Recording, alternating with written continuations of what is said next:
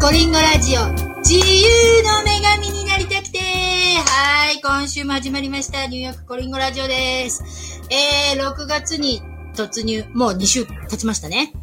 えー、っとですね、第216回目、ニューヨークコリンゴラジオになりました。お世話になります。えっとですね、実はですね、今回がライブ配信4回目となるんですけれども、いや、実は4年ニューヨークコリンゴラジオをやっていまして、すごく素晴らしいゲストの皆さんに出演していただいたんですけれども、なんせホストの私が、どうにもこうにも、まだまだしょぼい、えー、ホストなので、なかなかね、ニューヨークコリンゴラジオが広まらないということで、4周年記念に人気 YouTuber のサティさん、人気 YouTuber で貴公子のサティさんをお呼びして、えどうやったら、こう、配信が成功していくのかっていうのを、あの、お伺いしたんですけども、そうしましたらね、サティさんからの、あの、アドバイスは、コリンゴさん、ライブ配信ですよということで、いや、ライブ配信か、という、で、そ、その上、人気 YouTuber のサティさんから、そのようなアドバイスを伺った上、こちらもまた飛ぶ鳥を落とす勢いの、えー、旧世紀学マクロビの、えー、野田清美先生の方にも、えー、インタビューしてアドバイスを伺いましたら、えー、コリンゴさんは旧死火星さんなので、今は変化の年です。というふうに言われたんですね。変化の年か。ということで、これはもう今までね、あの、ライブ配信ではなくて、えー、ゲストの方を先にインタビューを収録して、編集して、で、配信という形で定期的に行ってきてたんですけれども、これがね、あの、ライブ配信に変えて、もっと大々的にこれを、あの、私のラジオを広めようということで頑張ってきたんですけれども、ライブ配信を始めて4回目にして、えー、現実につまずいております。このライブ配信のいいところっていうのは、こう、ね、あの、皆さんとのコメントとかのやりとりもあると思うんですけれども、このね、実は、本日私、え、またスペシャルゲストを、えー、お呼びする予定だったんですが、なんと、スペシャルゲストがやはり、急に、えー、出演できなくなってしまいまして、これライブ配信の落とし穴だったな、だと思いまして、あの、やっぱりね、あの、ライブなので、その場で、えー、配信じゃないですか。ゲストの都合もありますし、急にゲストが来れなくなるっていう現実もあるんだということで、ライブ配信の現実を身につままされたわけですね。えー、それで、あの、急遽ゲストが来れなくなってしまって、どうしよう穴が開いてしまうみたいな形だったんですけれども、あ、これもいい勉強だなと、やっぱりライブ配信っていいことだと思うんですけど、突然ら、ね、ゲストが来れないこともあるんだなということで、私、本日は、私がお届けいたします。一人で。で、一応6月なので、6月といえば、ジューンブライドでしょう。はい。6月の花嫁。あの、6月に結婚すると、一生涯幸せな結婚を送れるって言われてるんですね。ただ私、日本にいた時、ずっと思ってたんですけど、ジューンブライドって、そんな梅雨の時期、日本は梅雨の時期じゃないですか。梅雨の時期になんとなく結婚、ジメジメっとしてないかみたいな。なんでジューンブライドが天候的には良くないんじゃないかななんて思ってたんですけれども、で、ただ私は結婚に興味のない女だったので、まあ、ジューンブライドに、あの、対してそこまでね、興味を持ってなかったんですけれども、この度、私も3ヶ月前に結婚しまして、無事にね。で、あの、オンライン結婚したわけですけれども、まあ、3ヶ月前なので、3月ですよ。3月に結婚したので、特にジューンブライド全然絡んでないじゃん。という感じなんですけれども、いや、ゲストがね、急に来れなくなっちゃったので、え、じゃあどうしようと思って、ジューンブライド、急遽探してみたんですけど、そんな短時間にね、6月の花嫁見つからず、もう誰かなんか結婚する方がいらっしゃったら、あの、連絡今いただけるといいんですけれども、ジューンブライド見つからなかったんですけれども、まあ、あ今回は一人でね、ジューンブライドについて、そして3月に結婚した私の結婚のご模様を少しお届けしてしまおうかなと思ってるんですね。で、まずね、ジューンブライドをの期限、皆様ご存知でございましょうか。えジューンブライドって、あの、梅雨の時期だと思いがちなんですけど、これ日本のものではなくて、実はヨーロッパからのものだったらしいんですね。で、ヨーロッパからの、まあ、ほら、日本だ、日本はね、こうよくいろんなね、行事をね、あの、海外からの行事を取り入れたがるじゃないですか。取り入れたがるというか。ほら、ハロウィンとかね、あの、今、あの、日本でもハロウィンが盛り上がってるみたいですね。なんか渋谷とかでハロウィンコスチュームで人が溢れるとか、そういうニュースも聞くんですけど、もともとハロウィンね、欧米のものだったんですけれども、日本にも取り寄せて、取り入れてるというかなので、ジューンブライドもそういう感じで、実はヨーロッパ起源のものだったんですけれども、で、そのジューンブライドがなぜ生涯一生、幸せなね、あの結婚を送れるかというのをちょっと調べてみましたよ。こちらね。で、えー、知ってる方がいらっしゃるかとは思うんですけど、まずこのヨーロッパ起源のジューンブライド、この、あのー、理由、由来ですね。が3つあるそうです。まず1つは、ローマ神話から来てるそうなんですね。で、ローマ神話、えっ、ー、と、ローマの神話主神、あの、ゼウス様、ゼウス様。そう、ゼウス様の奥様、奥様がね、あの、女神、あの、ユノさんっていうらしいんですね。で、ユノさん、こう、書き方が、ジュノみたいな、あの、ジューに似てるユノ、読み方はユノ、ユノみたいなんですけど、あの、ジュノって書くみたいなんですね。J-U-N-O かな？そう。で、その奥様、あの、ゼウス様の奥様が、ゼウス様の奥様の女神ユノ様。このユノ様はね、結婚や出産、育児の象徴なんだそうです。で、ゆの様が、あ、嬉しい。ちょっと見てください。こんばんは。私はもう今日ごさんありがとうございます。もう寂しかったんですよ。一人配信になってしまったので。そう。ありがとうございます。もう力強いわ。そう、それじゃあ、あの、引き続きね、あの、ジューンブライドの由来、えー、ゼウス様の奥様、ユノ様は、結婚や出産、育児の象徴とされてて、あの、その神様がね、あそれぞれの月を守ってるみたいなんですけど、ユノ様、6月を、あの、守ってくださる神様みたいなんですね。しかも、結婚、出産、育児。で、6月をユノ様が守ってくださるっていうことで、この月に結婚したら、そりゃ幸せにあなるでしょう、みたいな感じでそういう由来で、まあ6月に湯の様関係でね、湯の様関係っていうのなんですけど。で、2番目の、あのー、理由。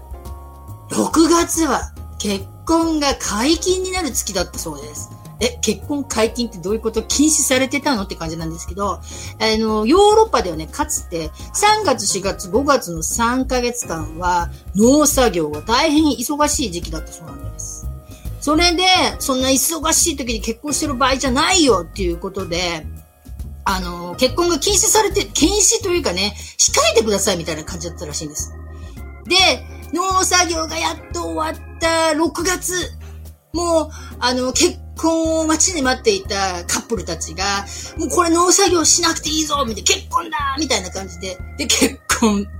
もう、あの、パーフェクトなあの、月だったらしいですね。で、もう農作業が終わってるので、みんなからたくさん祝福されて、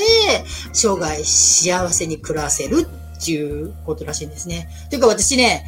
あの、やっぱり結婚はたくさんの人から祝福されて、なんか幸せな結婚をっていう感じなんですけど、私ね、オンライン結婚しちゃったんで、結婚式招待客とかもいないわけですよ。誰からも嫌われてない。生涯結婚幸せな結婚生活を送れるのかどうかちょっと心配になってきまして。まあ、しかもね、3月でしたから、全然、あの、被ってないわけですよ、ジューンブライドに。まあまあまあ、それはいいとして。そしてですね、次のね、あの、3つ目の最後のね、由来。6月の気候がとってもね、結婚に最適だったらしいんですね。これ、日本だと、あの、梅雨の時期なんですけど、これヨーロッパ起源のものなので、ヨーロッパの6月っていうのは最高にいい時期だったらしいんですね。あの、なんて言うんですか、ヨーロッパの方だから、冬はやっぱ寒いと思うんですけど、結構、北海道みたいな感じかしらね。北海道6月ってとっても素敵な、あの、マンスじゃないですか。なんで、ヨーロッパの方は6月は気候もとってもいいので、結婚には適してるっていうことで、ジュンブライド。まあ、なんで、その3つの由来があって、どれがっていうのはあれなんですけれども、それでジューンブライドは一生涯幸せになれるっていうことで、もしね、これを聞いていて結婚してる方、私もジューンブライドです。幸せな結婚生活を送っていますっていう方、コメントいただけたらいいと思うんですけど。で、あの、皆さんもジュンブライドに結婚したい、したい、ジュンブライドになりたいという方がね、いらっしゃったら、私はもう3月なんで、もう全然マーチブライドですけれども、まあ、そういうことで、そういう由来があって、ジューンブライドは一生涯幸せな結婚生活を送れるという。実際に幸せな結婚生活を送っているジューンブライドの方いらっしゃいましたら、ご連絡ください。来年インタビューさせてください。ではですね、私全然、あの、ジュンブライド被ってないんですけれども、ここでですね、3ヶ月前に結婚した私、実はまだね、結婚式の、あの、ビデオ、結婚式って言ってもオンラインだったんですけどね。結婚式のビデオをまだ公開してないんです。いや、公開したのは、実はね、アメリカの結婚っていうのは、私やってみて気がついたんですけど、結構複雑なんです。日本のように婚姻届をもらって、反抗をして、市役所に届けて、結婚受理っていうわけではなくて、結構段階があったんです、結婚するのに。まず、アメリカで結婚するときは、結婚許可証を取らなきゃいけないんですね。結婚許可証って結婚してもいいですよという許可を。めんどくさかったんですよ。それ結婚してるって書類を出して、本当に結婚してるのかどうなのかっていうあの、審査と、そういうのを調べるんですけど、なんでそんなものが必要？そして結婚証、許可証をいただいて、晴れて、あの、結婚式を神父様とか、そういう司祭様の前で挙げて、結婚しますよっていう、しかもね、あの、承認ウィットネス、あの、お友達一人以上ね、もう、あ、いて、人の前で神に誓ってやっと結婚っていう感じなんですね。めんどくさかった。結婚なのにめんどくさいっていうのもなんなんですけれども、そうだ。なので、アメリカの結婚っていうのは、結構日本のように簡単に婚姻届を出して、チュリっていうわけではなくて、段階があったんですね。で、なぜそんな段階があるのかって思ったら、あの、私、実はね、数ヶ月前に、ウェディングプランナーさんをインタビューしたんですけれども、その時にウェディング、もうこういう時にインタビューすればよかったのに、前にインタビューしてしまったんですけど、あの、なぜ、そんな許可証を得てから、あの、神父様の前で結婚して、じゃないと受理されないのかと言ったら、日本がなぜそんなに簡単なのかというのは、日本には戸籍という、あの、システムがね、あるので、こう、もう戸籍がちゃんとしてるから、重婚してるとか、離婚してないとか、そういうのがわかるんですけど、アメリカにはそういう戸籍の制度がないので、あの、勝手にね、結婚しますってサインしただけだと、いや、離婚してなかった。重婚だとか、そういうのがあるらしいので、あの、それを調べるための教科書が必要になるらしいんですね。うん。それで、私どもも教科書を得て、無事結婚したんですけれども、オンラインで、あの、ニューヨーク州のライセンスを持っている司祭様の前で結婚の誓い合ってっていう形なんですね。で、もちろん、あの、ウィットネスが一人以上必要で。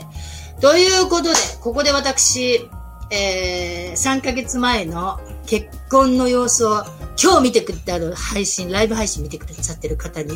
いち早く少しだけお届けいたします。えー、今まで全然あの、アップロードしてなかったんですけれども、結婚許可証をもらうビデオの方はアップロードしてあるので、ぜひ見ていただきたいんですけど、実際その司祭様の前で結婚の誓い合う、そちらのビデオを特別にいち早く、いち早くってもう3ヶ月も遅れてるんですけれども、お届けしますので、皆様、え、では、ご用意はよろしいですか？まあ、ちょっとだけなんでね、そんな長々としたら、そんな人の結婚見てられるかっていう感じなので、では、私のオンラインセレモニー、結婚式の様子をちょこっと1分ほどご覧ください。あ、水沢さん、パーフェクト パーフェクトな時に、今から私のダラダラ話してたお話が終わって、えー、結婚式のビデオ、ジューンブライドに被って、ビデオ、1分だけね、ジューンブライドでも何でもないんですけど、今6月ということで。では、あの、どんな風にオンライン結婚がなされるのか、興味のある人もぜひ見てください。じゃあ、オンライン結婚とはこんな感じです。どうぞでん I'm Michael. Take you kill me. Take you kill me. To be my wife. To be my wife. My commitment to you. Commitment to you. Through love. Through love. Laughter. Laughter. And compassion. Compassion. Do you stop kill me? Yes. Yes. So look at your fiance. Yes. And repeat after me. Yes. I kill me. I kill me. Take you, Michael. Take you, Michael. To be my husband. Oh, to be my husband. From this day forward. From this day forward. Until death. Until death. Do us. Do us. Apart. Apart. Do you accept, Michael? Yes, I do. Oh, okay. It is my greatest pleasure to pronounce you husband and wife. You may kiss. Oh my god! はい、ということでね、キスの前に終わりましたけれども、ちょっと待って。はい。そう。ということでね、続きはきちんと、あのー、全部フルバージョンでね、あの、いつか、いつかっていうか近々ね、あの配信しようと思ってるんですけど、こんな感じでね、オンライン結婚式。そう、そうなんです。本当にオンライン結婚式なんです。見てもらったように、マジでオンライン結婚だったんです。こんな感じなんです。まあ、あの、誰からも 祝福されてないので、まあ、でもね、そう、ありがとうね。そう。もう、皆さんありがとうございます。そう、もうちょっとね、見たいところでね、終わりって、これ予告なのでね、いつかね、フルバージョン、本当にね、あの、こんな感じで、ニューヨーク、まあアメリカではね、オンライン結婚ができるんでね、コロナだったので、ただ今はね、コロナが収まってきたので、みんな、あのー、結婚式の規制も、あの、緩んできたので、ちゃんとみんな、結婚式はやっぱりね、きちんとあげた方がいい。オンラインは、ちょっと寂しいかなっていう感じ。こんな感じよ。なんでね、ジューンブライドで一生涯幸せな結婚をこれで送れるのかなってちょっと心配なんで。あ、そうそう、それで今日ね、一応結婚式に来た同じ T シャツで、あの、参上なんですけれども、マジで T シャツとジーンズで結婚しました。ということでね、今日のライブ配信、あの、急遽ゲストが来れなくなってしまったので、ライブ配信のリスクというものも感じまして、あ、一応私のジュンブライドに兼ねて、ジュンブライドとは何ぞやみたいな、あの、アメリカン、そう、なんか、アメリカンなのかな、これ。あの、どう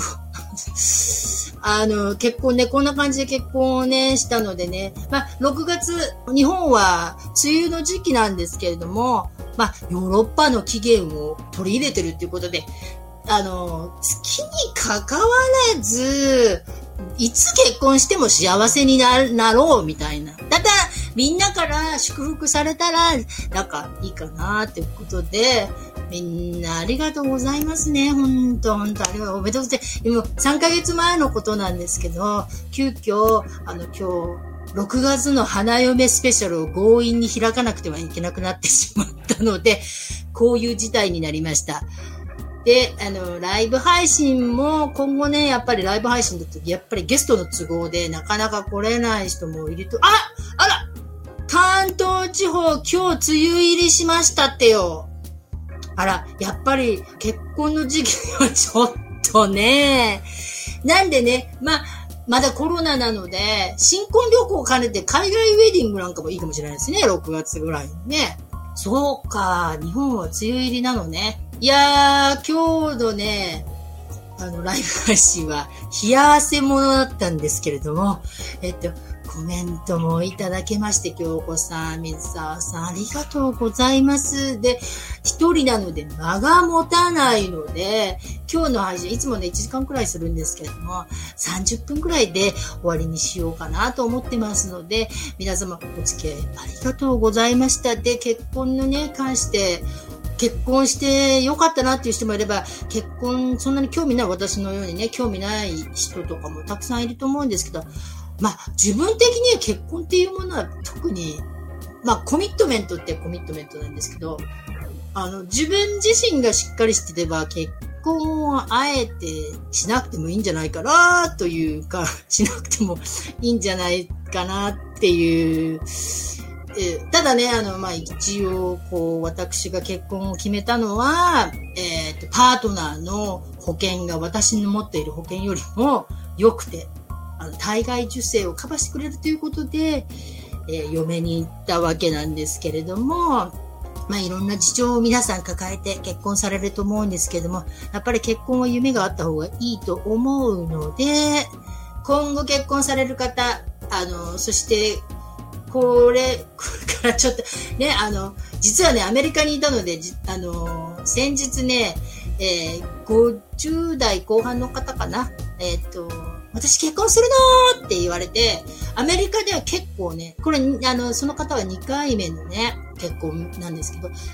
構こう、日本だと中年離婚みたいな、なんて言うんですか？あの、熟年離婚かっていうのでね、もう耐えきれない離婚みたいな感じであると思うんですけど、アメリカって結構、あの、みんな結婚してすぐ離婚しても結構仲良くて、で、また50代になっても60代になっても結婚する人が結構いるんでね、もうなんか日本だと一度結婚して、あのね、失敗したらちょっともう結婚はってかあるみたいなんですけど、結構やっぱりアメリカの方がそういうのフリーダムというかね、ね。いや、じゃあちょっと、ジューンブライドスペシャルパッとしなかったんですけど、私の、あの、オンライン結婚の様子をちょっととお見せしたということで、一応このフルバージョンは後日配信したいと思いますので、ぜひぜひ YouTube チャンネルにもご覧になっていただければいいかなと。はい。あ、そうそうなんです。こちらね。アメリカは結婚年齢あんまり気にしなくていいのは羨ましいです。そうなのよ。結婚適齢期全然ないの。逆に結婚適齢期もないから、妊娠適齢期も、本当は妊娠適齢期ってあるのよ。妊娠適齢期も気にしないから、もうね、本当に年齢が上がって、晩婚がだからニューヨークは特に多いんです。はい。本当に晩婚が多いので、いや、私なんて結局47で嫁に行きましたからね。で、オンラインで結婚、ささっと終わっちゃいましたからね。ウェディングドレスぐらい生涯に一回着てもよかったかなっていう感じなんですけど、なんかね、日本に帰って、ジョンさん的には、和装のね、結婚式やりたいみたいなこと言ってたんですけど、白むくかみたいな。ただコロナで日本帰れずということでね。もう、ウェディングドレスの白むくもお預けみたいな感じなんですけれども。いや、皆様ほんとこんなしょうもない、あのー、ジュンブライド、あの、スペシャルになってしまいましたけれども、ということで、あの、6月の花嫁の起源はヨーロッパから、そして理由は、あの、ローマ神話からのユノ様から、あ、ちょっと、今、もうちょき閉めようと思ったところに、マイハズバンドが、ハズバンド! そうこちら、ハズバンド。そう、ニューヨークは今ね、朝の8時半に間もなくなるので、ハズバンド出勤いたします。そう、ハズバンド、あそう、白むくね、着てみたいよね。ウェディングドレスとかもいいけど、これでもできないだろうな。じゃあ、ハズバンド、Alright. ハズバンド、バイ I'm gonna do a Japanese morning exercise. ラジオ体操するそうです。ということで、こんな、そう、そう、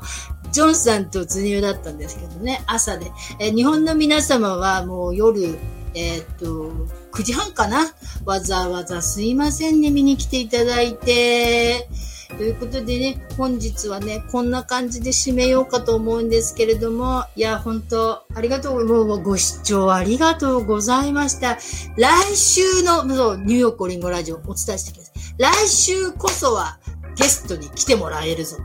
来週はですね、えーフランス在住の魂の占い師、